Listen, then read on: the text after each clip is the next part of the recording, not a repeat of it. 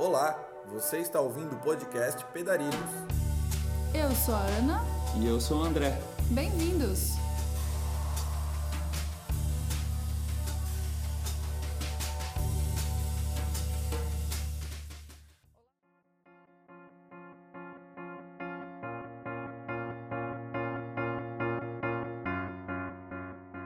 Olá, pessoal!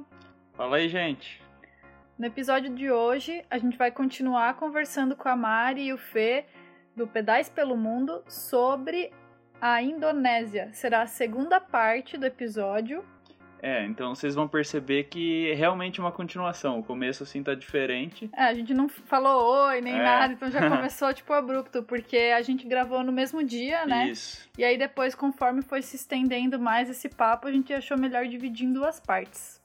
Então, antes da gente conversar com ele, continuar conversando com eles, a gente tem alguns agradecimentos e recadinhos para fazer.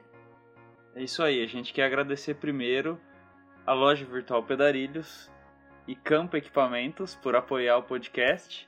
E também a todos os apoiadores que estão ajudando lá pela plataforma apoia.se. No link apoia.se barra pedarilhos. É através destes apoiadores lá da plataforma do Apoia-se que o conteúdo do podcast continua sendo gratuito e viável, apesar de que a gente está um pouquinho abaixo da meta mensal, né, para conseguir viabilizar a edição. A gente já tem algumas pessoas que estão de longa data nos apoiando e tam tem também alguns novatos aí nos ajudando com o valor de um cafezinho, André. Já dá para ajudar o podcast Pedarilhos todo mês. Ó, tá aí. Não precisa ser um grande valor, também pode ser um grande Também valor. dá pra ajudar, simplesmente compartilhando com o pessoal, Claro. comentando alguma coisa. Ajuda não precisa ser financeira, só de você conversar com alguém, contar do podcast para um amigo de pedal aí, pra galera que você sabe que gosta de bike, já tá ajudando demais. Ou alguém que planeja viajar de bike, né? É. Então, nossos apoiadores da plataforma apoia.se são Márcio Tagliari Jantz, Silvio Ferreira Mendes, Pedais pelo Mundo, Cássio José Souza Barbosa, Juliano Krieger, Enio Paipa, Daniela Nalim, Celso Sakamoto, Celso Luiz, Rafaela Asprino, E tem também alguns apoiadores anônimos aí que preferiram ficar em privado. valeu, gente! Valeu, galera! Temos também um recadinho. Em todo começo do ano a gente já começa a avisar o pessoal para reservar a data. Feriado de Corpus Christi sempre tem encontro nacional de cicloturismo. Acontece em Campos do Jordão, no interior lá de Campos do Jordão, e é, será nesta data. Qual que é a data Fiquem do feriado? ligados aí que logo vai sair a programação. É, deve estar para sair a programação. Aqui, ó, tô olhando o calendário. O feriado do Corpus Christi é em junho, dia 20. Mas geralmente o encontro acontece no feriado e se estende até o final de semana. Então seria 20, 21, 22 e 23 de junho de 2019. Então reservem a data. Né, Mas essa vai ficar no começo, então. Queria indicar para o pessoal ouvir um outro podcast novo de cicloturismo que está vindo aí, que é do Ricardo Martins, do Roda Mundo, da Dulcineia, Bicicleta de Bambu. Eu ouvi o episódio que ele gravou sobre mulheres cicloviajantes, que foi com a Rafa Asprino e com a Julie Hirata. E ficou muito legal. Parabéns a todos os envolvidos aí. A gente curtiu demais ouvir e recomenda para os nossos ouvintes também. Vocês gostam de cicloturismo, então, né?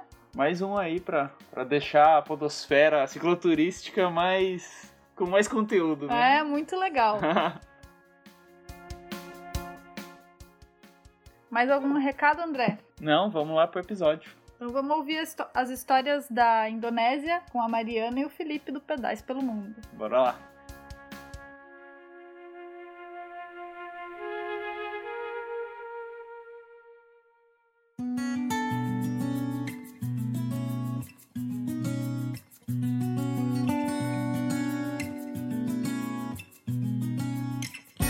Então, é, a gente chegou em Java, né? Teve esse contraste muito grande.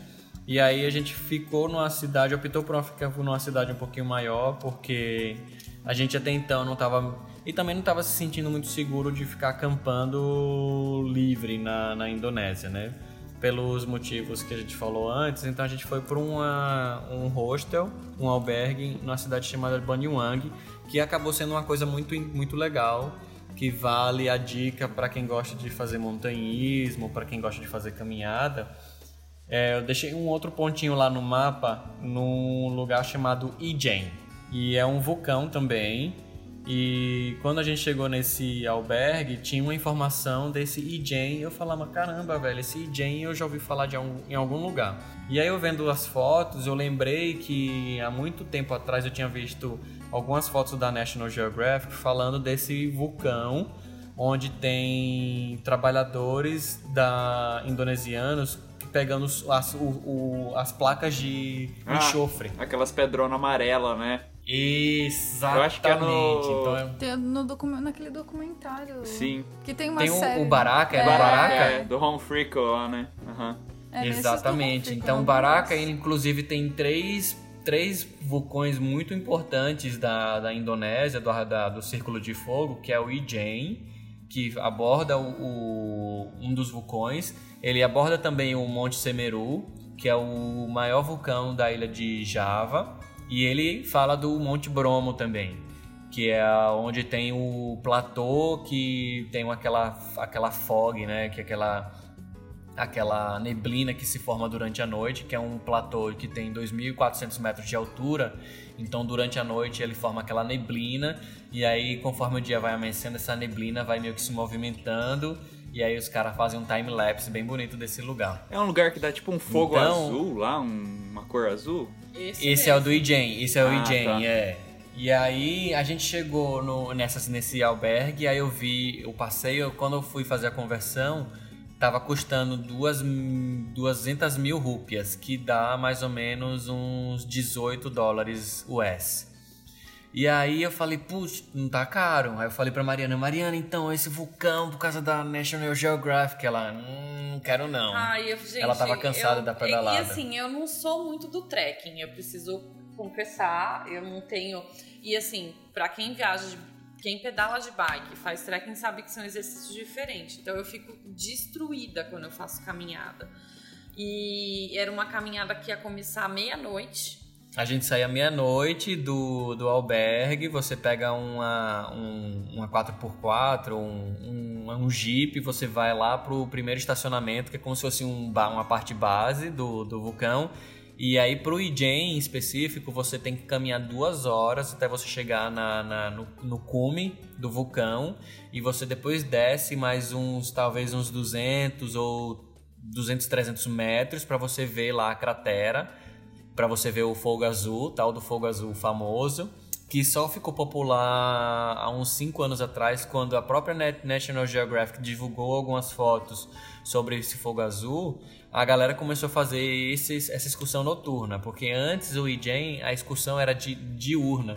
Então aí as pessoas faziam a visita durante o dia. E a partir dessa matéria da National Geographic, as pessoas começaram a fazer a caminhada à noite para poder ver o tal do fogo azul e depois subir de novo a cratera para você ver o nascer do sol.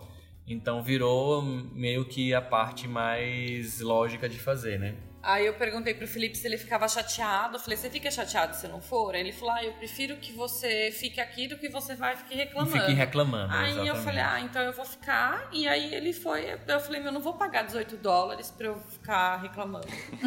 e aí eu falei, não. Aí Mas ele... foi, foi incrível, ele cara. Adorou, e é uma mas... parte de Java que é pouco... Assim, o, o Igen, ele é super turístico. Você vai fazer a trilha com umas duas mil pessoas. Nossa. É. é assim, é surreal a quantidade de gente que vai fazer o negócio. Então você fica assim, caraca, meu, é muito, muita gente. É, não sei se duas mil pessoas, talvez eu fui um pouco, um exagerado. pouco exagerado. Tá, mas é gente pra caramba. não, é, não, mas tem muita gente, porque eu depois posso. Acho que eu não sei se essas fotos estão. Tem algumas fotos no Instagram, inclusive, desse, desse do IGEM pode entrar lá no Instagram, tem uma foto na, da, bem da noite, e aí você consegue ver é a Milky Way cruzando o céu, e você vê a trilha descendo, e é um monte de lanterna, a galera andando com lanterna de cabeça, ou então lanterna do celular, é a trilha inteira cheia de gente. Então, pode não ser duas mil, mas tem pelo menos umas 500 a mil pessoas na trilha todos os dias. E nos finais de semana é um pouquinho mais caro, então para quem para quem pretende fazer a trilha, é melhor fazer durante o dia de semana, que é mais um pouquinho mais barato. Sai uns 50 mil rupias mais barato, 5 dólares mais barato. Mas valeu muito a pena. Assim, a trilha é cansativa, porque a inclinação para você chegar na, na, no cume é, é bem inclinada. Então você vai. A panturrilha trabalha bastante na hora da subida. Mas o esforço todo se compensa na hora que você chegar na cratera lá. Ah, tem um negócio também do enxofre, né? O enxofre eu quando eu fiz a, a, o pacote lá da, da excursão, é, teoricamente eu deveria ganhar uma máscara, mas rolou uma, uma confusão lá porque tinham as pessoas que não estavam com o pacote completo e aí as pessoas que não estavam com o pacote completo estavam comigo e aí o motorista do, do que eu fui não sabia da informação. No final das contas eu fui sem a máscara, sem enxofre eu tava com o meu fleece, né, que é uma jaqueta para por causa do frio, que lá faz frio. Você tá mais ou menos ah, o cume do Ijen dá mais ou menos 2.200 metros de altura. Então você tá numa, tem uma temperatura à noite aí, chega a uns 6 graus, 5 graus. Então é bom você ter uma jaqueta extra para poder se esquentar. Então eu acabei usando o meu fleece para poder tapar meu rosto. E os olhos dói bastante também quando a fumaça de enxofre começa a pegar na, no rosto assim.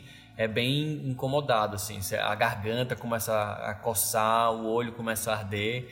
Então é, foi, é bem louco assim. E aí a gente deu azar quando no, no dia que a gente que eu fiz a, essa caminhada, o vento tava é, desfavorável pra gente, porque a, a, todo o enxofre tava o tempo inteiro na nossa cara quando você desce na cratera. Em dias mais favoráveis, o, o vento sempre empurra enxofre no sentido da montanha. Então você consegue ver o fogo azul com muito mais clareza e, consequentemente, você não fica tomando enxofre na cara o tempo inteiro. Mas era engraçado, assim, tava lá os momentos, às vezes o vento mudava de direção, aí vinha aquela nuvem de enxofre o tempo inteiro na cara, e todo mundo Aí o enxofre, aí fechava os olhos, todo mundo botava a mão na cara, assim, a galera tossindo o tempo inteiro.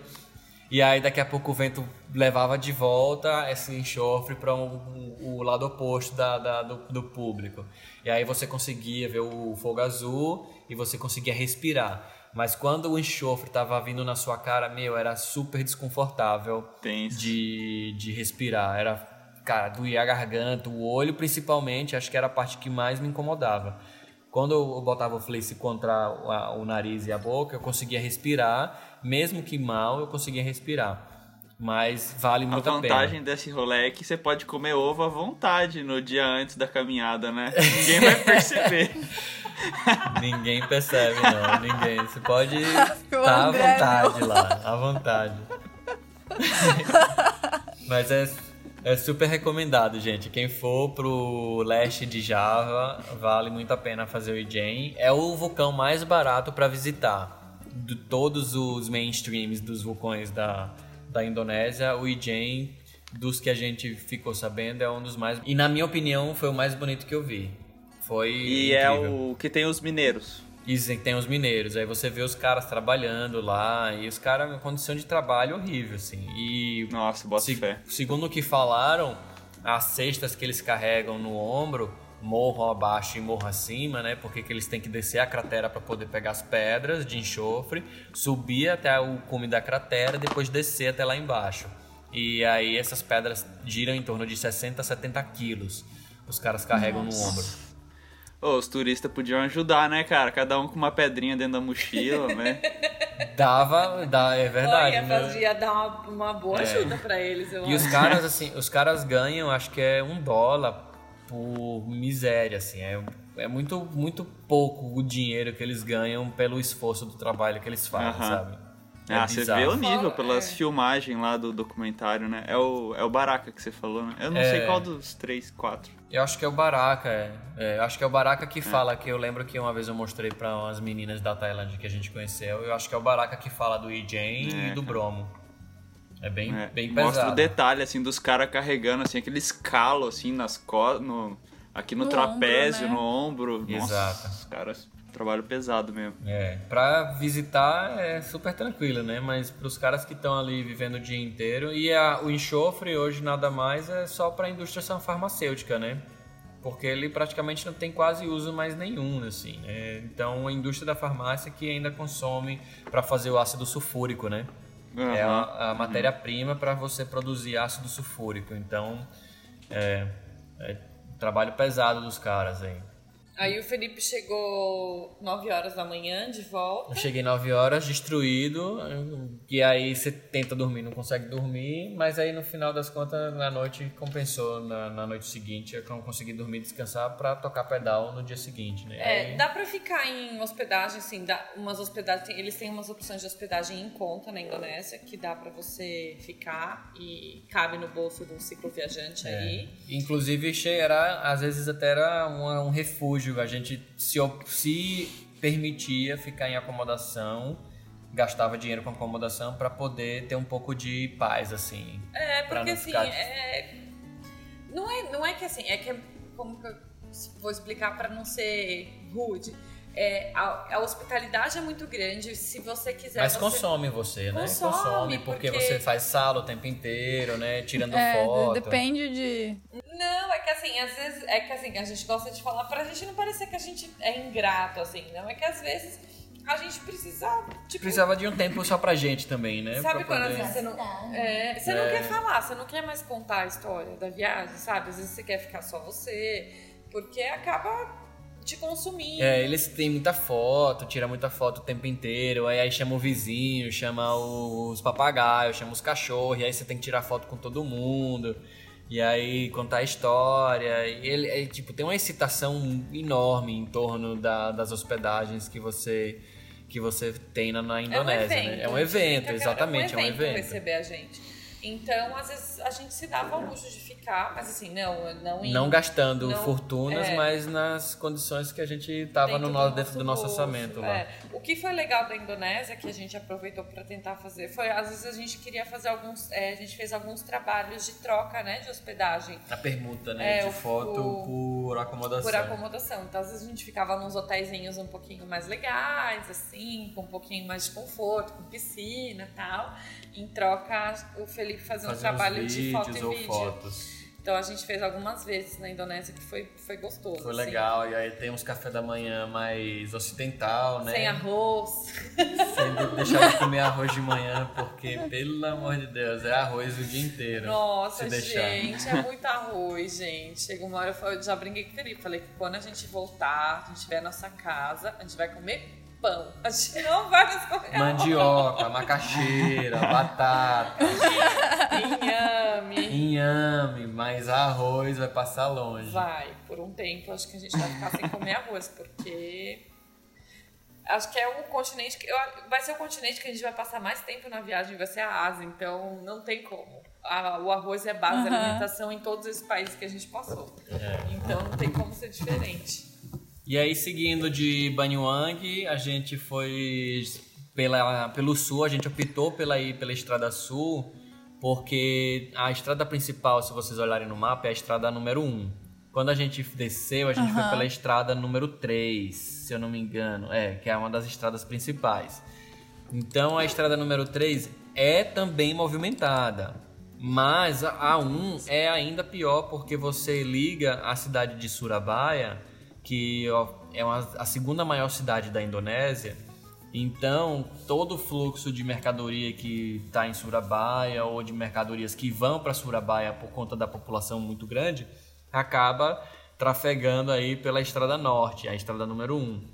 Então a gente optou por descer pela 3 e tentar evitar esse trânsito mais intenso. Só que ainda assim o trânsito é intenso. E a pedalada na Indonésia, sim, não é muito cênica. Se você vai pedalar na Indonésia, é, é tipo, você vai ver plantação de arroz, mas você não vai pedalar na plantação de arroz. De repente, se você pegar uma rota muito alternativa, mas é, são rotas que é muito zigue-zague, que não tem muita lógica, de repente você vai pedalar no meio dos, dos arroz, aula, que, que às vezes você vê que se promove da Indonésia, né? Mas não faz muita lógica essas, essas rotas, a não ser se você queira fazer aquela foto magnífica, então aí você escolhe fazer essas rotas mais, mais secundárias. Mas é, é muito pouco provável assim de a, a estrada na Indonésia ser cênica, por conta de que as estradas na Indonésia são vetores de conexão e vetores de crescimento também. Então tudo se constrói nas beiras das estradas. Então, quando você está numa estrada na Indonésia, você vai ver construção o tempo inteiro e na maioria das vezes tem muita árvore, inclusive, que por um lado é bom pra gente, porque faz muita sombra nas estradas, mas por outro, a visibilidade acaba sendo quase zero, né? É, cê, dificilmente você vai pedalar numa estrada vazia, sem Aberta, nada. assim, que você vai olhar, assim, a, a paisagem incrível, é, é muito Tem improvável. Algum, é, vai ter sempre alguma coisa. Sempre uma construção, inclusive uhum. nos passos de montanha, quando você está cruzando as montanhas, é construção nas beiras da estrada o tempo inteiro, é, de restaurante que está bloqueando a vista. Às vezes a vista é até bonita, mas você não vê quando está pedalando. Então a pedalada na Indonésia assim é um pouco sofrida pelo trânsito, pela poeira, que é uma poeira muito forte, né? Ai, olha, então, acho que então, hoje eu vou falar. A Mariana poeira, mudou o conceito da poeira é, dela depois já, que a gente foi pro Camboja. Quando a gente passa por outros países, a gente vê que a poeira não é tão grande. A bicicleta, as, as coisas ficam bem sujas, assim. É, o que eu sentia muito na Indonésia, às vezes eu passava a mão no rosto a e fuligem, aí né? É, vinha aquela, aquele negócio preto, sabe? Os caminhões que não faz manutenção, uhum. então solta aquela fuligem preta, então você toda vai pra pele, né, da gente. Né? É, então Por causa assim, da oleosidade da tem pele. Poeira, tem, tem, tem, tem um pouco de poeira. É, mas países muito densos de população, né? É. Exato. E Java principalmente. Java não tinha para onde correr. A gente quando entrou em Java, a gente já meio que tinha abraçado a ideia de que era trânsito porque a gente já tinha ouvido falar de outros bicicleteiros, né? Então nós seguimos lá pela rota 3, é, se você está acompanhando pelo mapa lá, pela é a, a, a, estrada principal do sul da ilha de Java. É, ela cruza praticamente o país, a, a ilha inteira e então a gente chegou em uma cidade, a nosso destino era ir para Malang, Malang, porque Malang a gente teria que ir para Surabaya, como a gente deu aquele erro do, do visto, a gente teve que voar para sair da Indonésia, a gente saiu de, da Indonésia para ir para Singapura e voltar. E Surabaya, como é uma cidade, a segunda maior cidade da Indonésia, era um lugar que a gente conseguia voos mais baratos para poder fazer esse bate e volta. Aí a gente tinha uma pessoa que recebeu, um Warm que recebeu a gente em Malang, e aí a gente acabou deixando a bike para fazer serviço, que já ia dar quase um ano de viagem, a gente não tinha feito nenhum serviço na bicicleta ainda. E é, fica a dica aí, quem estiver pedalando em Indonésia, é muito barato fazer a manutenção na bike lá. A gente pagou 10 dólares para a revisão inteira da bike, assim, de é, abrir uhum. cubo, é, limpar cubo, abrir os, o movimento central, é, tirar os garfos e, meu, os caras fizeram um trabalho incrível Pecado, na bike. Foi. O nome da loja é Roda, Roda Link. Link. Pra, tem praticamente na Indonésia inteira, nas cidades principais, você acha essa, essa loja de bike. E os caras são geralmente mecânicos muito bons. E por você ser cicloturista, os caras vão te dar um tratamento muito especial é, com relação a isso. Então é recomendável. É, vale muito a pena. Assim, a gente, no, quando a gente pegou Foi. a bicicleta de volta, na hora de pedalar você, a, a, era muita diferença. É, e é, o preço, custo-benefício é demais, assim. É. Pra peça também eu acho que não é tão caro não, viu? Tem uma loja em Bali também que é muito boa, inclusive para peça de cicloturismo. Você acha Hortilib, acha uns, uns hacks da, daquela marca Tubos lá, é, que é aquela marca alemã, né? Que muito recomendada entre os, os cicloturistas e vale a pena. Mas às vezes. É, aí a gente deixou a bike na, na bike shop, aí a gente tinha um couchsurfing em Surabaya e por coincidência ele estava em Malang, Então ele deu uma carona pra gente para ir para Surabaya. A gente ficou uns dias em Surabaya com ele. E aí a gente voou para Singapura para renovar o visto.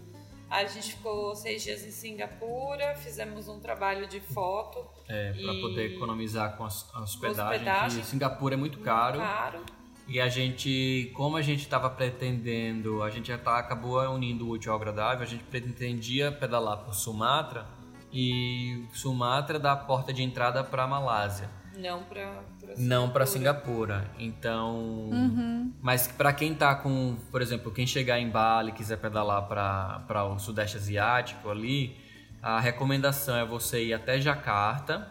De Jacarta você pega um barco para uma ilha que tem chamada Batam, que é uma ilha da Indonésia, tá lá no sul de Singapura. Então você pega um barco de, de Jakarta até Batam e Batam é uma área, é uma, um arquipélago de ilhas da Indonésia que os singapureanos vão passar a temporada, porque é- diz que é muito bonito lá. Então depois de Batam você pega um barco para ir para Singapura. Então você tem que pegar dois barcos para você ir para Singapura a partir da Indonésia. Então é uma outra dica para quem pretende fazer esse, esse itinerário. é, pode fazer isso. Ou de Surabaya também você consegue pegar um barco de Surabaya para Jakarta. Aí você pega um outro barco para Batam. De Batam você entra em Singapura. É uma outra, outra maneira de chegar no Sudeste Asiático ali. E aí, quando a gente fez esse trabalho em Singapura, Singapura acho que todo mundo mais ou menos que sabe, né? É, Cidade Singapura super é futurística, muito super caro. limpa. Mas dá pra achar comida barata lá, acomodação é caro, é tudo caro. É caro. Em Singapura é tudo caro, assim. Então a gente foi lá, conseguiu fazer esse. Troca por acomodação. Voltamos pra Indonésia. E aí, quando a gente voltou pra Indonésia, a gente foi fazer um outro lugar, um outro vulcão que é super recomendável, que é o a gente Monte voltou Bromo. pra Malang, pegou a bicicleta e aí a gente foi fazer o Bromo, mas a gente não fez de bike. É, a gente não fez de bicicleta. A É, gente optou por moto. alugar uma moto de motocross para poder fazer por conta. Porque, primeiro, era mais barato e dava mais flexibilidade para a gente poder conhecer ao nosso, no nosso próprio tempo o Monte Bromo.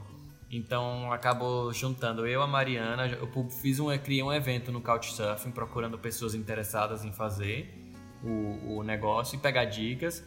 Aí acabou, acabamos formando um grupo, eu, a Mariana, um grego, um alemã e um indonesiano que acabou sendo nosso guia. E aí a gente pegou três motos, a Mariana foi na moto comigo, o, a menina alemã foi na moto com o indonesiano e o grego foi na moto sozinho porque ele disse que não tinha tanta confiança de dirigir a moto com passageiro. E aí a gente sai de Malang vai para o Monte Bromo, que eu também deixei um, um pontozinho lá, um, um pinpoint. E Bromo é onde tem também no filme Baraka lá, que é aquele lugar que eu falei, que tem um platô de. de é como se fosse um, um vulcão dentro de um outro vulcão. Parece uma cratera gigante, parece um vale, e tem quatro vulcões dentro desse vale. E aí, como ele tá. O Monte. O Monte Bromo tá mais ou menos aí. O vale, a altura da, da, da cratera do vale, tem mais ou menos 2.700 metros de altura. E o Mount Bromo, o, o interessante dele é você ver o nascer do sol. Então a gente saiu. Como a gente queria também, a gente pensou em pegar o pôr do sol lá no, no- no- na montanha. A gente tentou sair o mais no meio da tarde. A gente pegou a moto, mas a gente acabou perdendo o pôr do sol. Mas a gente dormiu lá acampado no- na montanha. Aí eu fiz umas fotos das estrelas lá, que é incrível. Você tá na montanha, é perfeito para ver as estrelas, né? Por causa da. Você diminui a poluição de luz. E o nascer do sol lá é um negócio mágico, né? Mas o Monte Bromo é só isso. É, e assim, você não faz trekking lá. É, A mais gente foi- transporte, né? A gente foi de moto até onde a gente dormiu. Que e- é o ponto do sunset, o, O sunrise, né? sunrise, pra ver o nascer pra do ver o nascer sol. do sol. E, e aí depois que você vê o nascer do sol, você desce, desce lá pro ponto e aí você vai onde tem a cratera. A cratera você tem que subir umas escadas, mas é super tranquilo. Não tem. Uma poeira. Ah, mas Porque na época que a gente foi não é a época das De chuvas, chuva. então a areia tá fofa. A gente voltou só o pó, literalmente. Literalmente. Só o pó, A porque tava a areia é fofa. também. Areia fofa, então quando você dirigir a moto, a, a, a moto vai como se fosse um rally mesmo, né? Areia fofa, então.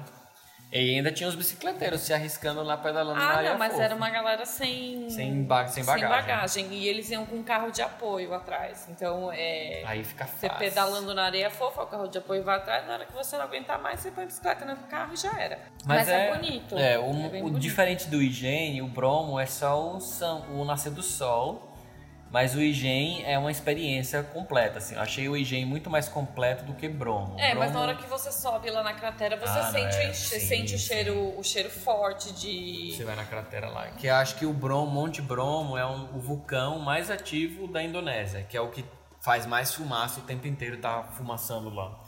E aí a galera vai lá pra ver isso. E tem um vale também, que eles chamam de Vale da Morte, sei lá como é que é. E aí é, é, é bonito, cara, é bonito assim. Turista pra caramba também, lotado de gente. É cheio de gente. Pelo menos aí, lá em mil, duas mil pessoas por dia estão lá nesse lugar. E aí, daí a gente voltou pra Malang. Voltamos pra Malang, E- ficamos mais uns dois dias lá pra descansar na casa do nosso Warm Showers. E seguimos de novo. E aí voltamos a nossa pedalada aí Pela 3. pela 3 de novo pelo sul. E quando a gente chegou em Blitar, que foi a cidade que a gente parou logo em seguida, ficamos em outros warm showers também. E eles já tinham cantado a bola porque a gente quando chegou em Blitar, a gente pensou, poxa, tem uma rota mais ao sul que passa um pouco pelas praias. A gente pode explorar essas praias, né? E aí a galera lá dessa cidade de Blitar, nossos warm showers lá, falaram, ó, gente, então essa estrada aí tem umas ladeiras. A gente, ah, beleza. a gente foi pro Japão, né? Passou A nos, gente- ja- nos, a- ja- nos Alpes japoneses. A gente, vírgula, porque eu não falei nada disso, tá? É, a gente? Mariana sempre pula fora. Eu, quando fala de encarar ladeira, eu, ó, A não Mariana- tem como esquivar disso aí, mas aí o Felipe quis ir. Aí, Aí eu falei, não, de repente, meu, a gente pega carona, né? Vamos ver, vamos ver. A gente saiu de Blitar, aí a gente parou numa cidade chamada Trangalé e a gente encontrou dois franceses no caminho, né? E cruzamos com ele, né? Eles estavam no sentido oposto da gente. E aí eles falaram, ah, eu ah, perguntei, ah, como é que é a rota? Que eles estavam fazendo, eles fizeram a rota que a gente pensou em fazer. Aí eu perguntei pra eles, ah, como é que foi a rota? Eles falaram, ah, tem uns, uns três morros. É, não, eu Uns falei, três, nossa, pô, três morros, tá tranquilo. tranquilo. Meu irmão, que três morros dos infernos que é esses três morros. Primeiro, você sai de Trangalé, você tem um passo de 800 metros com a inclinação cruel. Então, para você vencer esses 800 metros, você sofre. Aí você desce com o cu na mão também, porque a inclinação é super ruim. A estrada toda esburacada com as curvas de cotovelo, assim, cheio de buraco. Os caminhão sem noção que vem na contramão, buzinando a milhão. E as motos ultrapassando na doideira. Então você demora pra subir, você demora pra descer. É aquele sofrimento, sim. É, é, cara, só sofrência.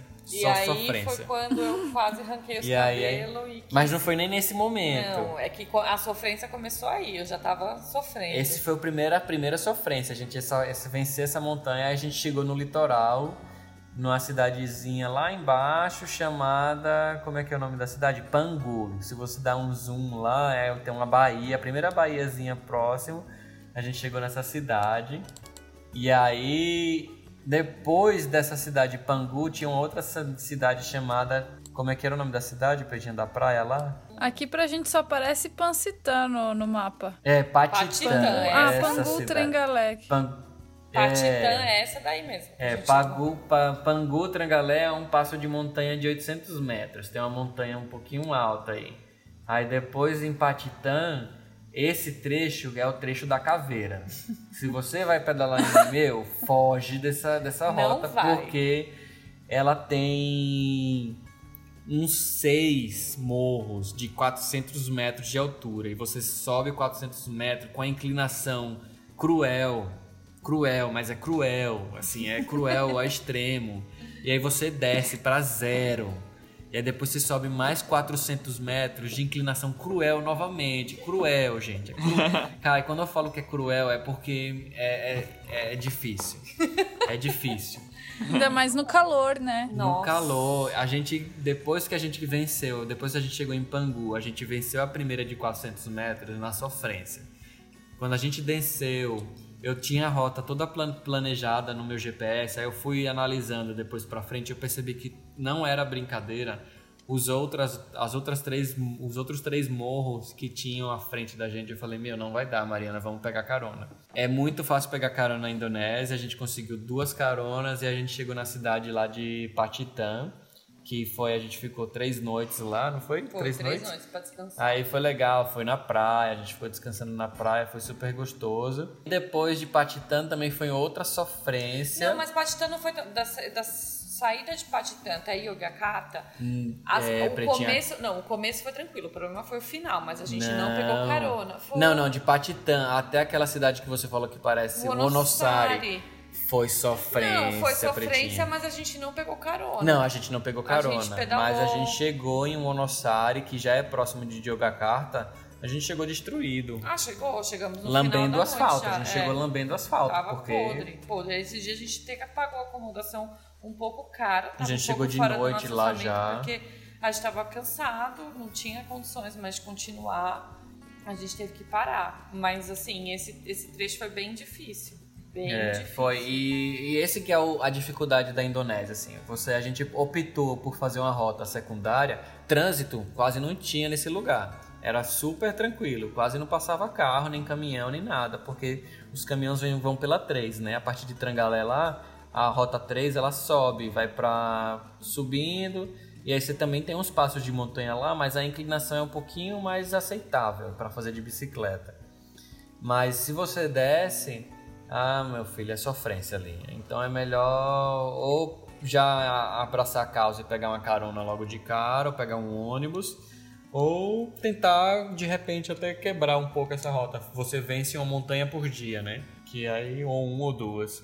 A parte do visual compensou um pouco mais. Meu, pior que não, Não. compensava. Não Ai, ai, compensava, ai. porque Aí é difícil mesmo. É. a, a, a estrada não tinha muita construção, era um pouquinho mais desolada, mas é muito matão assim, sabe? Uma, a floresta ocupa muita parte da estrada, então você não tem aquele visual bonito da montanha que a gente tem na nossa mente, assim, né? Então você não vê Uhum. muita coisa. Você vê mato, mato, mato o tempo inteiro, floresta, floresta. A, a vida selvagem na Indonésia é, é muito pouco, então não tem, não tem uma vantagem em si. A não ser quando você desce as montanhas e você passa pela Bahia, que, as, que, é- que contempla, e você passa na beira da praia, as praias são muito bonitas. E tem aquela cultura de pescador, então é muito bonito de ver. Mas fora isso, não tem muita vantagem. E foi difícil, assim. Então aí, a gente não aconselha essa parte que a gente fez essa rota aí. aí pra depois galera dessa, que tá planejando, esquece. a gente chegou em Yogyakarta. É, em Yogyakarta é o ponto de acesso para um templo chamado Borobudur, que também passa no Baraka, inclusive.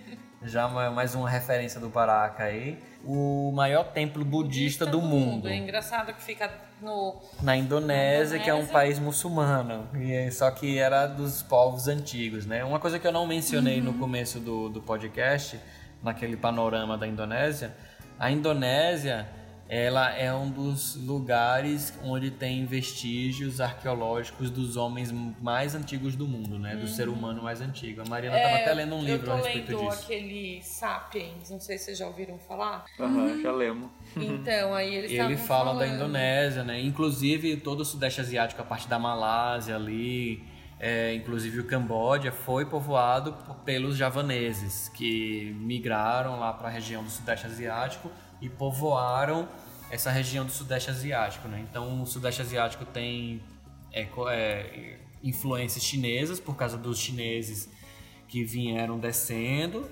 e os javaneses que, que foram subindo, né? Então, um dos povos mais antigos do mundo aí. E aí tem esse templo que a gente foi, a gente também fez por conta, a gente alugou uma motinho e foi até lá, ver o nascer do sol dentro do templo, é um pouquinho salgado. É caro, é caro, não é barato pra fazer. Mas você pode ir de graça.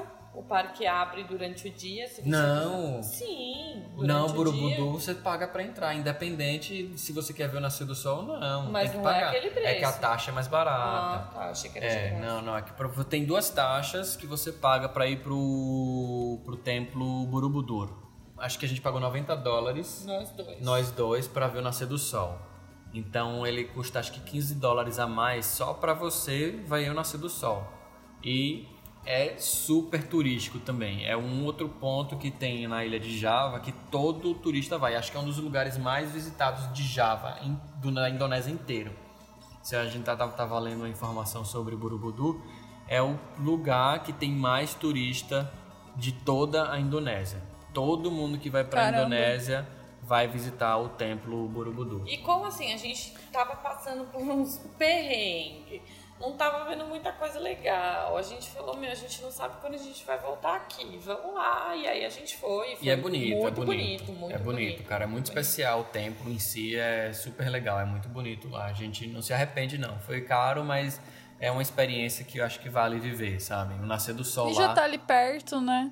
Exato, É. exato. Esse lance da- das motos, várias vezes vocês mencionam, a gente já viu também outros viajantes que é bem comum essa questão de aluguel de moto, até na Tailândia também. É, precisa alguma licença especial para ou não tem fiscalização nenhuma, sabendo dirigir a conta? Ó, então, é, eu tenho minha habilitação internacional, mas eu não sei se a gente não teve nenhum problema em todas as vezes que a gente usou a moto, não só na Tailândia como na Indonésia.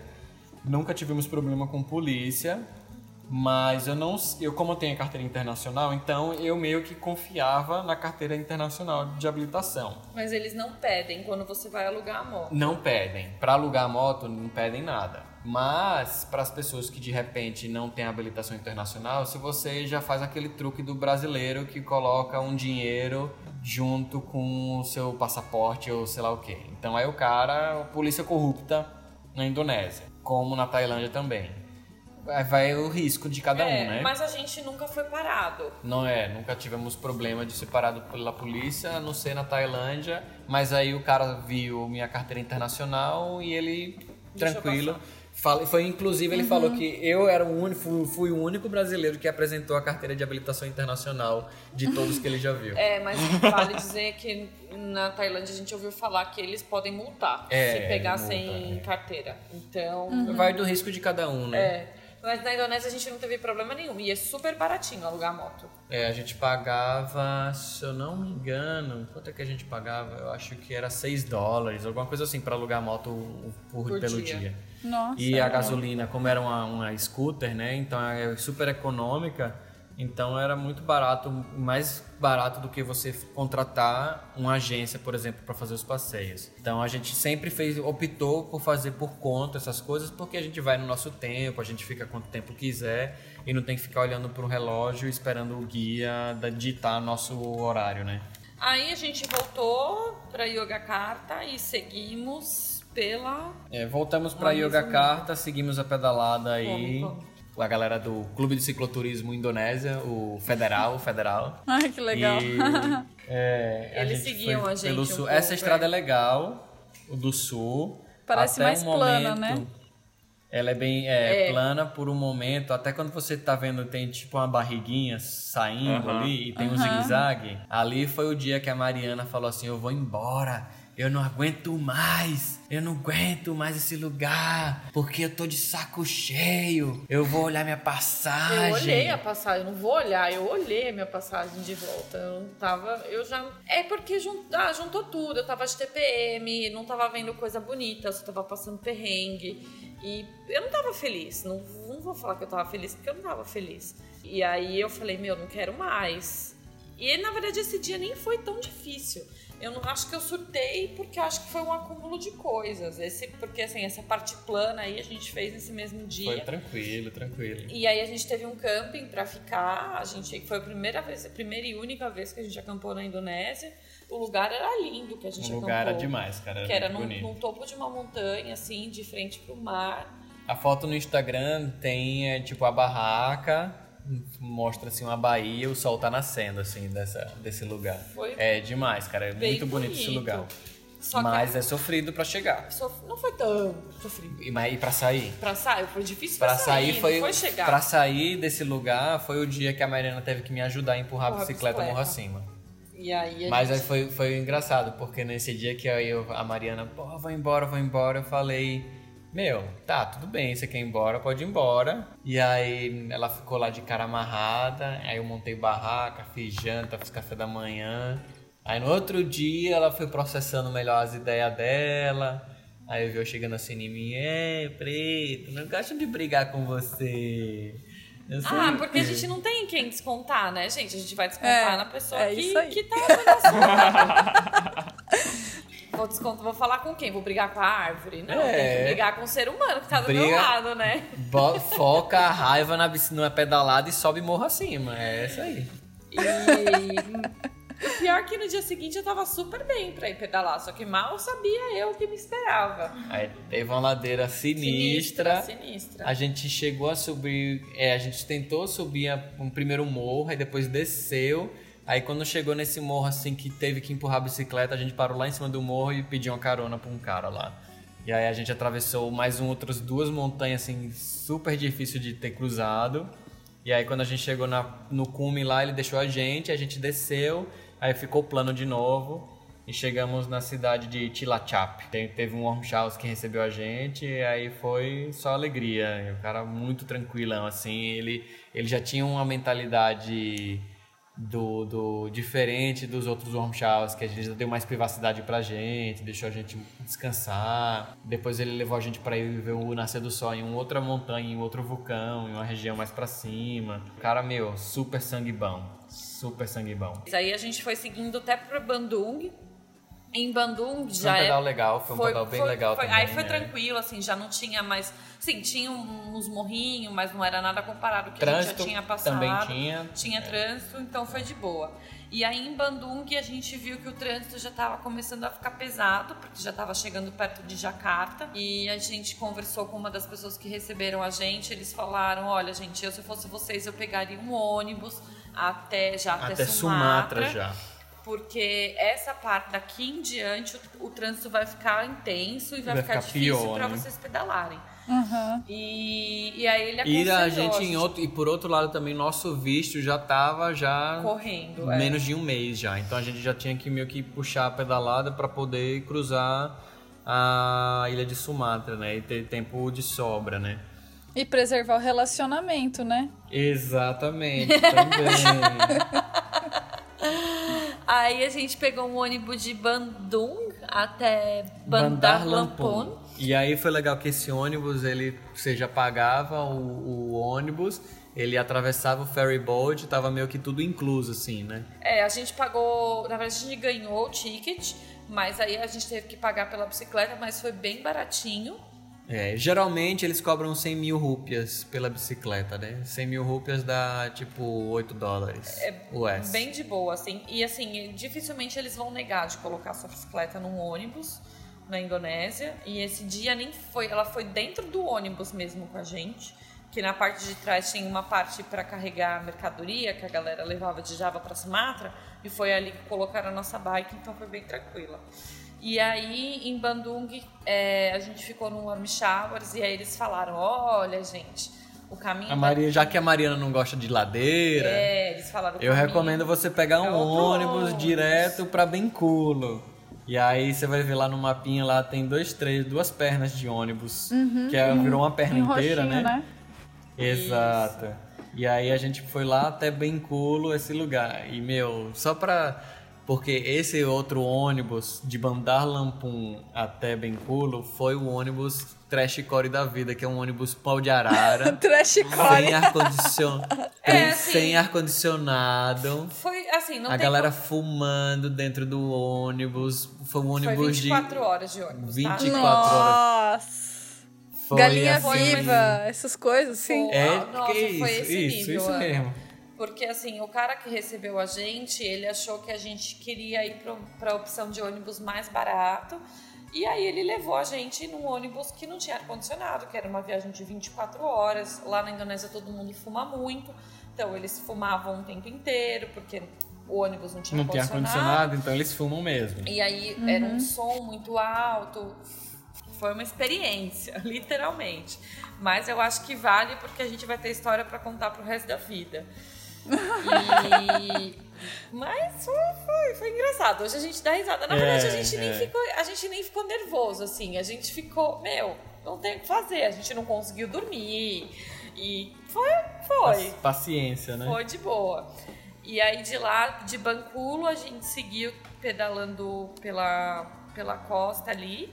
É, Sumatra não é tão populosa, populada quanto, Contra o Java, quanto né? Java. Então Principalmente essa parte oeste, né? Porque aí quando você, você olhar no mapa em geral, com o zoom pra fora, você vê que a ilha de Sumatra ela já tá meio que tipo norte a sul, né? Então a parte oeste de Sumatra é muito remota, assim.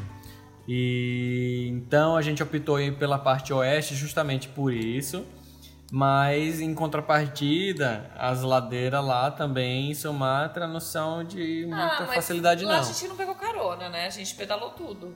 É, mas aí, por exemplo, se você opta por fazer a parte leste de Sumatra, é mais fácil, é plano, mas tem um trânsito muito mais carregado porque é a rota mais é, coerente para os caminhões irem para Java, né? Ah, e vale falar que lá em Java a gente viu muita plantação de palma, né? Porque tem a é, produção de, de dendezeira, dendezeira dendezeira. e seringueira. Muito Ah, Muita seringueira seringueira. Tem bastante gente- seringueira lá. Indonésia tá na lista de países de maiores, maiores produtores de, de seringa, de, de lá- De látex. látex. Uhum. E também a Indonésia é o maior produtor de óleo de dendê, né? Que é inclusive um dos problemas ambientais muito fortes da Indonésia, que está desmatando praticamente toda a ilha e não está preservando a fauna nem a flora, né? Então eles estão destruindo tudo. Mas Aí não é bem o gente- dendê, né? É o óleo de pau mist mesmo, que é um óleo, tipo um óleo de coco. Mas que o que, não... que faz? É, mas usa é pra diferente. cozinhar esse, esse óleo? Esse óleo é muito usado na indústria alimentícia para chocolate, principalmente, porque ele tem uma temperatura mais Hum. alta de derretimento. Então ele fica durinho, que nem o óleo de coco, no frio, assim que fica durinho.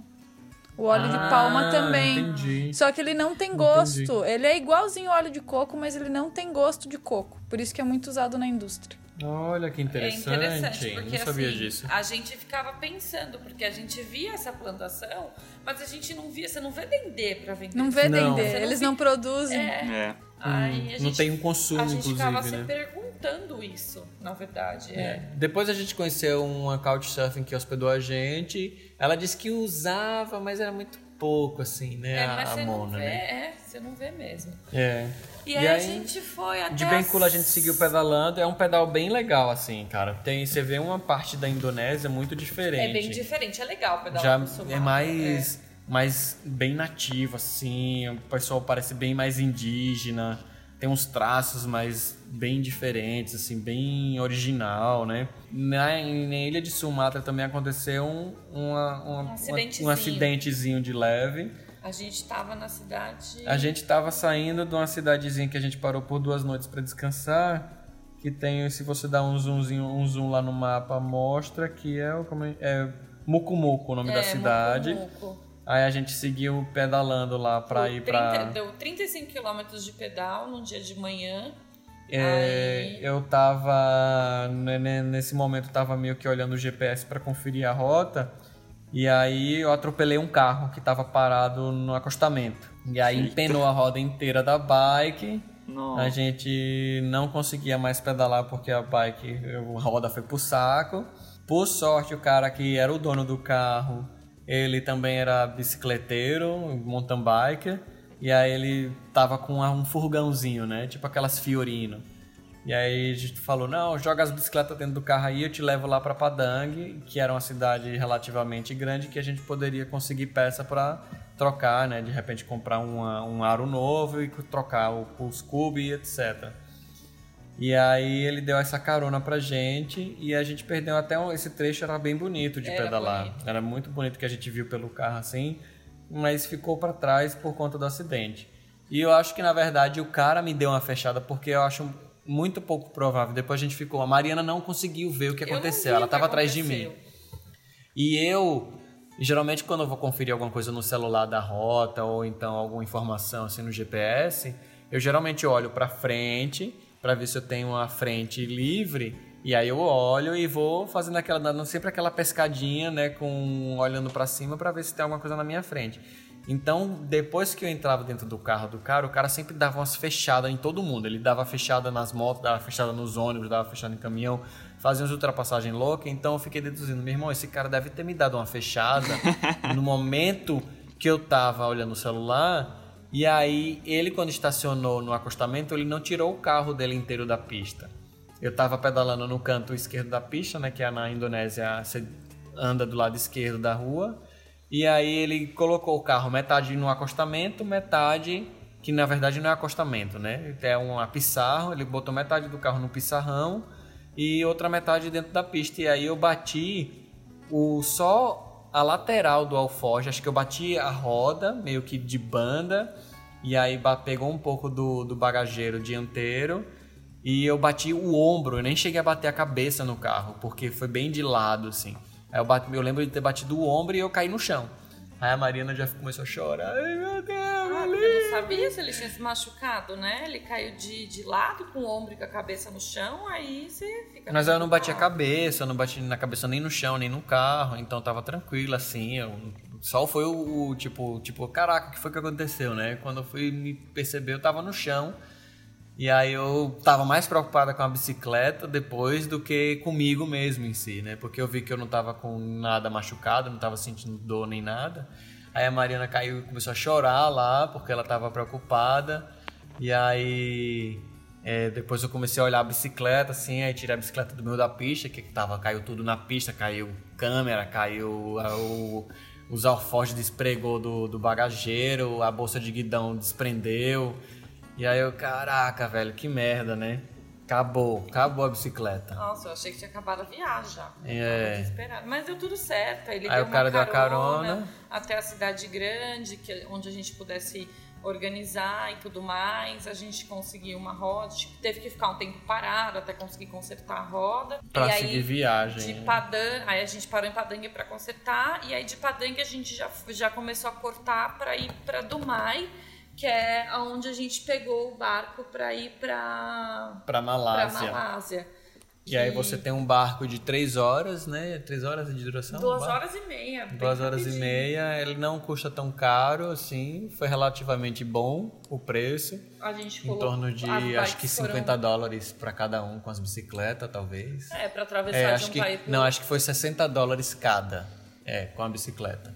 Foi por aí. a gente teve que tirar os alforjes, né, da bike e a bicicleta foi em cima, porque é como se fosse aqueles barcos rápidos assim, só que ele era meio grandinho. E aí não tinha lugar para colocar a bike embaixo, a gente colocou a bike em cima mesmo. E foi bem de boa, né? É, e esse trecho foi bem bonito de ter pedalado, assim. Só depois, porque é um passo de montanha, então quando você sai de Padang e você vai em direção ao lado leste da ilha de, de, de Sumatra, é um pra, passa por um passo de montanha, tem uns vulcões também lá, que dá pra fazer trilha também, mas a gente não, não foi. Porque a gente já tava ficando sem Hum. tempo. E aí é legal que em Sumatra tem uma parte cultural muito interessante, que foi uma das partes mais interessantes que eu achei, que é a parte da arquitetura de, de Sumatra é muito bonita. Eles têm uma parte meio folclórica lá da, da ilha de Sumatra, bem tradicional deles, que não tem em outros lugares. E a gente foi para uns casamentos lá, a gente foi para dois casamentos na ilha de Sumatra. Foi uma experiência incrível. A Mariana vinha rezando para um casamento em um indonesiano. casamento. E ela, "Ah, um casamento. Até que um dia a gente tava pedalando, subindo uma montanha, tava rolando um casamento, a gente. Você quer a- pegar quanto de aposta que se a gente parar aqui e começar a fazer foto deles, eles vão convidar a gente pra comer e pra ir pro casamento. Olha os bicão, Dito olha os certo. bicão. Bicão na hora, mas a gente tava de propósito. A gente parou de propósito, intencionalmente, e começou a fazer fotos deles. E aí eles viram que a gente tava fazendo fotos, aí eles, não, vem cá, Vem vem, cá, vem cá, vamos comer, vamos comer, vamos comer. Aí a gente, opa, boca livre. Ciclista não nega comida, nem água. Então... E aí foi engraçado que nesse casamento a gente conheceu um cara e ele falou: Pra onde vocês estão indo? A gente falou: ah, a gente tá indo pra Dumai. Aí ele falou: Ah, então quando vocês chegarem, que era a última cidade que a gente ia passar da Indonésia, ele falou: Quando você chegar em Dumai, você me liga e você vai ficar na minha casa. E a gente falou: Tudo bem. E aí, quando a gente tava pra chegar, a gente, a gente avisou ele, aí a gente ficou lá na casa dele. E aí ele levou a gente pra ir em outro casamento. Em outro casamento. Ai, que massa. muito maior. E foi, era uma nossa, foi uma Não, festa, é, tinha uma acho- banda na entrada do casamento. Tipo, nossa, foi muito legal. Foi muito legal, cara. Muito legal. E é super bem tradicional deles, assim, é uma coisa bem diferente.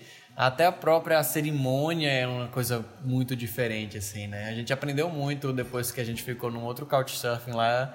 A Mona, que hospedou a gente, expli- explicou muito sobre o tal da coroa, que elas, as mulheres colocam na cabeça. Aí tem é, as vestimentas. E aí o casamento indonesiano é basicamente os noivos ficam num, como se fosse um Num altar. palco, é. E aí vem todos os convidados fazer foto, assim. Então é uma sessão de foto e o casamento inteiro é isso. É isso. E aí justificou a tal do negócio do selfie, Porque que eles, queriam gostam tirar foto com a gente. foto, é. E aí eu falo, ah, agora tá explicado o negócio do selfie. Os caras fazem casamento, é só foto? Porque você acha que eles vão ver a gente na rua, não vai pedir pra tirar foto com a gente? Então, E a, gente, a gente fez até um vídeo, tá lá no YouTube, de como foi o nosso pedal pela, pela ah, é Indonésia. verdade. Ai, a gente viu vamos ainda. ver também. Vocês não viram esse? Então lá tá lá no A nosso gente canal, viu tem o os vídeo de da camping. Indonésia. Tá bem legal. Eu acho que eu chorei umas três vezes assistindo esse vídeo, É. porque ao mesmo, como a Indonésia pra mim foi muito intensa em todos os sentidos, é, toda vez que eu assisti esse vídeo eu chorava. É, por causa e por causa das pessoas, né? As É, pessoas as que a gente foram conheceu lá foram, foram demais.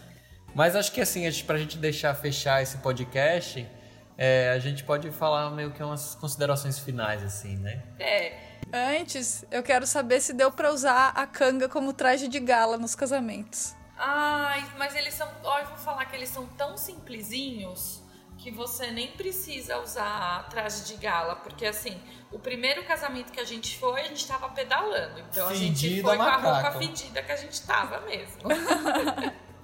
E eu morrendo de vergonha porque eu tava numa nhaca Ai, gente, suor. vocês sabem como é que é, né? Ciclista fedido. E aí você chega suadaço lá no casamento. E eles querem te abraçar e te beijar. E aí você fala, gente. Aí você, ó, então, A gente. gente pede desculpa, né? é, Mas aí no segundo casamento, na verdade a gente não sabia que a gente tava indo num casamento. A gente chegou na casa dele, tomou banho e colocou. E ele nem queria que a gente. Tipo, ele queria levar a gente sem ter tomado É. banho. Mas eu tava tão incomodado com o meu cheiro que eu falei: a gente pode tomar um banho primeiro? Que a gente tomou um banho que não era meio. Foi meio improvisado aquele banho lá, né? Que eu acho que eles nem tomam um banho lá, sei lá. É que a gente tava na lojinha do cara. E aí ele deixou a gente tomar banho. E por sorte eu coloquei calça comprida, porque como eu já sabia que eu tava na casa de muçulmano, coloquei uma calça comprida e coloquei uma camisa de botão. E aí a gente foi, mas eu tava de chinelo. E até porque eu não tenho outra coisa a não ser chinelo e tênis de pedalar, né? E aí Legal. ele levou, ele levou a gente pro casamento e aí foi uma festa. Na hora que eles viram o casamento tinha uma fila enorme pra comer. E aí na hora que eles viram a gente falaram assim: "Não, vem aqui, vocês são convidados especiais". E a gente foi na fila. Ninguém nem sabia quem era a gente. E aí só o fato de ser um estrangeiro, eles ficaram super É, felizes. Tratamento é especial. Muito engraçado isso. É, a Indonésia, assim, é, vai muito do que você quer viver na Indonésia. Eu falo, se a pessoa que está indo para a Indonésia quer ver a parte mais cênica da Indonésia, eu não recomendaria fazer o que a gente fez, mas eu recomendaria fazer o sentido leste. Você chegando em Bali e aí você explorar as ilhas que estão pro lado leste, que são uma das ilhas mais bonitas que tem. A parte de ilhas são sempre incríveis. Mas aí vale falar aquilo que a gente falou no primeiro episódio. É, as ilhas você vai depender de barco. Às vezes a comunicação do idioma é uma barreira, Pra você colocar a bicicleta no barco não é tão conveniente. Pô, eles geralmente custam caro, Custa né? caro. Então, Então, é um- o orçamento vai mudar, né? Nisso É. aí. Mas aí, Uhum. de repente, nessa, você vai ver a parte mais cênica. É, às vezes vai ver uma Indonésia menos explorada, inclusive, em termos de turismo. E aí você vai indo para Lombok. E aí tem as outras ilhas que você vai indo. E tem umas ilhas que é super famosa, que todo mundo fala que a gente infelizmente não conseguiu ir, que é a Ilha de Flores. que é onde tem a areia rosa. É, uma que praia rosa que eles chamam. linda. E tem também é, a ilha de Komodo, que eles chamam de Komodo Island, que é onde tem a tal do dragão de Komodo lá, que fica na Indonésia. Então isso é muito bonito de ver. Uma outra sugestão que a gente ficou sabendo que pode ser um- uma opção interessante de rota é a parte de Sulawesi. Sulawesi fica na uma, é uma ilha norte que divide inclusive com a Malásia, onde você tem Brunei ali em cima. E aí, como é que chama lá a ilha de, da Malásia que a, a- a Isabela foi? Esqueci. Enfim, ela fica lá em cima, que é, fica, é, pertence à Malásia. E na parte de baixo é Sulawesi, que, tão, que tá uma parte bem legal, assim, que falam que é muito bonito de, de pedalar também. E é mais rústico, assim, também, né? Tipo, não é muito explorado. Mas Mas se você quer viver a cultura, se você quer experienciar a Conectar com as religião, pessoas. se conectar com as pessoas, vale fazer o que a gente fez. Eu acho que três meses, assim, três meses foi o suficiente pra gente atravessar Bali, Java em Sumatra. Mas, por ser um país muito intenso, eu acho que três meses é muita coisa. Você pode dar uma surtadinha igual eu dei, entendeu? E querer ir embora. Mas eu acho que dois meses Dois eu meses eu acho o que é legal, ideal. Só que entendeu? aí você escolhe, tipo, faz, você faz só Java, um mês em Java, um mês em Sumatra, pula Ou de repente pulava Java. Se você não quiser pegar a parte mais caótica, É. você pula Java. E vai só pra Sumatra, que é Vai mais para remoto. Sumatra é mais, mais tranquilo de pedalar. De, em termos de trânsito, Até só em a parte, de a parte de elevação. Não, a elevação pode ser um pouquinho dura, assim, na, na- em Sumatra. Não é tão simples, não. Mas, em compensação, é, você tem a vantagem de botar a bicicleta na carona, né? Uhum. E eu acho a, a pedalada em Sumatra mais cênica. Mais cênica Vai do que Java. Mais que Java, é. Então é de repente você pode passar um mês em Sumatra e depois, sabe, é um, o final de, de Java e ir pra Bali ali. Ou de repente Bali e, e, sei lá, Lombok, as ilhas que estão ali naquela região. Pode ser uma recomendação muito boa. Legal. É, a Indonésia é um país difícil de pedalar, no sentido de da, da- do que a gente já abordou, assim, de parte de cênica, estrada, condição de estrada é, é- pode ser complicado, trânsito, é, poluição e etc. Mas em contrapartida as pessoas é incrível assim você viver e conhecer elas assim. É, vai ser um país que assim, a gente vai sempre ter história pra contar e a gente vai lembrar pelo resto da nossa vida, tudo que a gente viveu. Não tem como esquecer, que foi tudo muito É intenso, cara. Indonésia, se a gente pode falar assim, em um adjetivo, é intensidade, assim. É, e é intensidade em extremos, assim. É como- De amor de amor e ódio, ódio. assim. Que é, é punk, cara. É muito punk, assim. Mas é, é um lugar que vale, lá vale conhecer. Mas se Vale. você perguntar pra gente hoje, você fala assim, ah, você, você volta, volta pra... de bicicleta. Nem fudendo.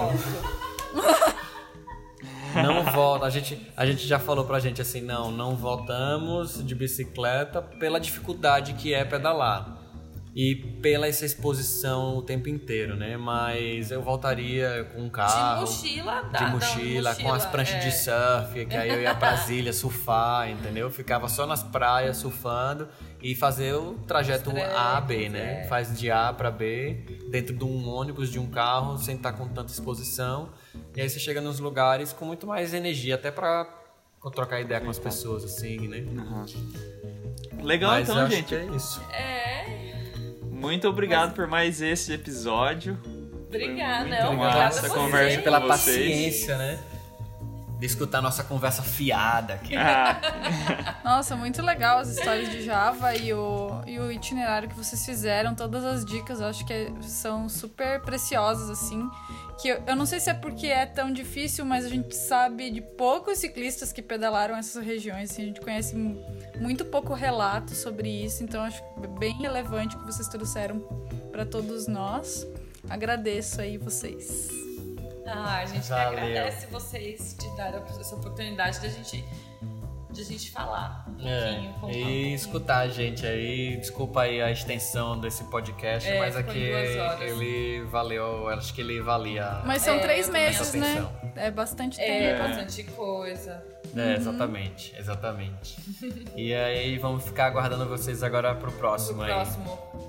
Aí a gente de repente fala da Malásia. valeu, pessoal. É isso aí. Até o Valeu, próximo. beijo. Até. Valeu, pedarilhos. Aquele abraço. Valeu, pedais pelo mundo.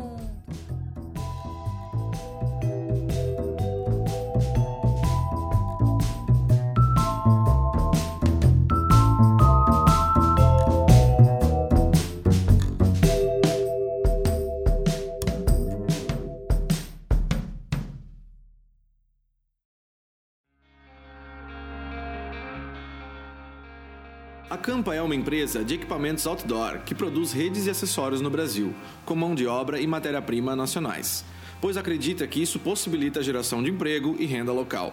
Para saber mais, acesse www.campa.com.br. Loja Virtual Pedarilhos, a loja do cicloturista, onde você encontra os principais acessórios para a sua viagem de bicicleta, além de suporte técnico especializado. Confira em www.pedarilhos.com.br/loja.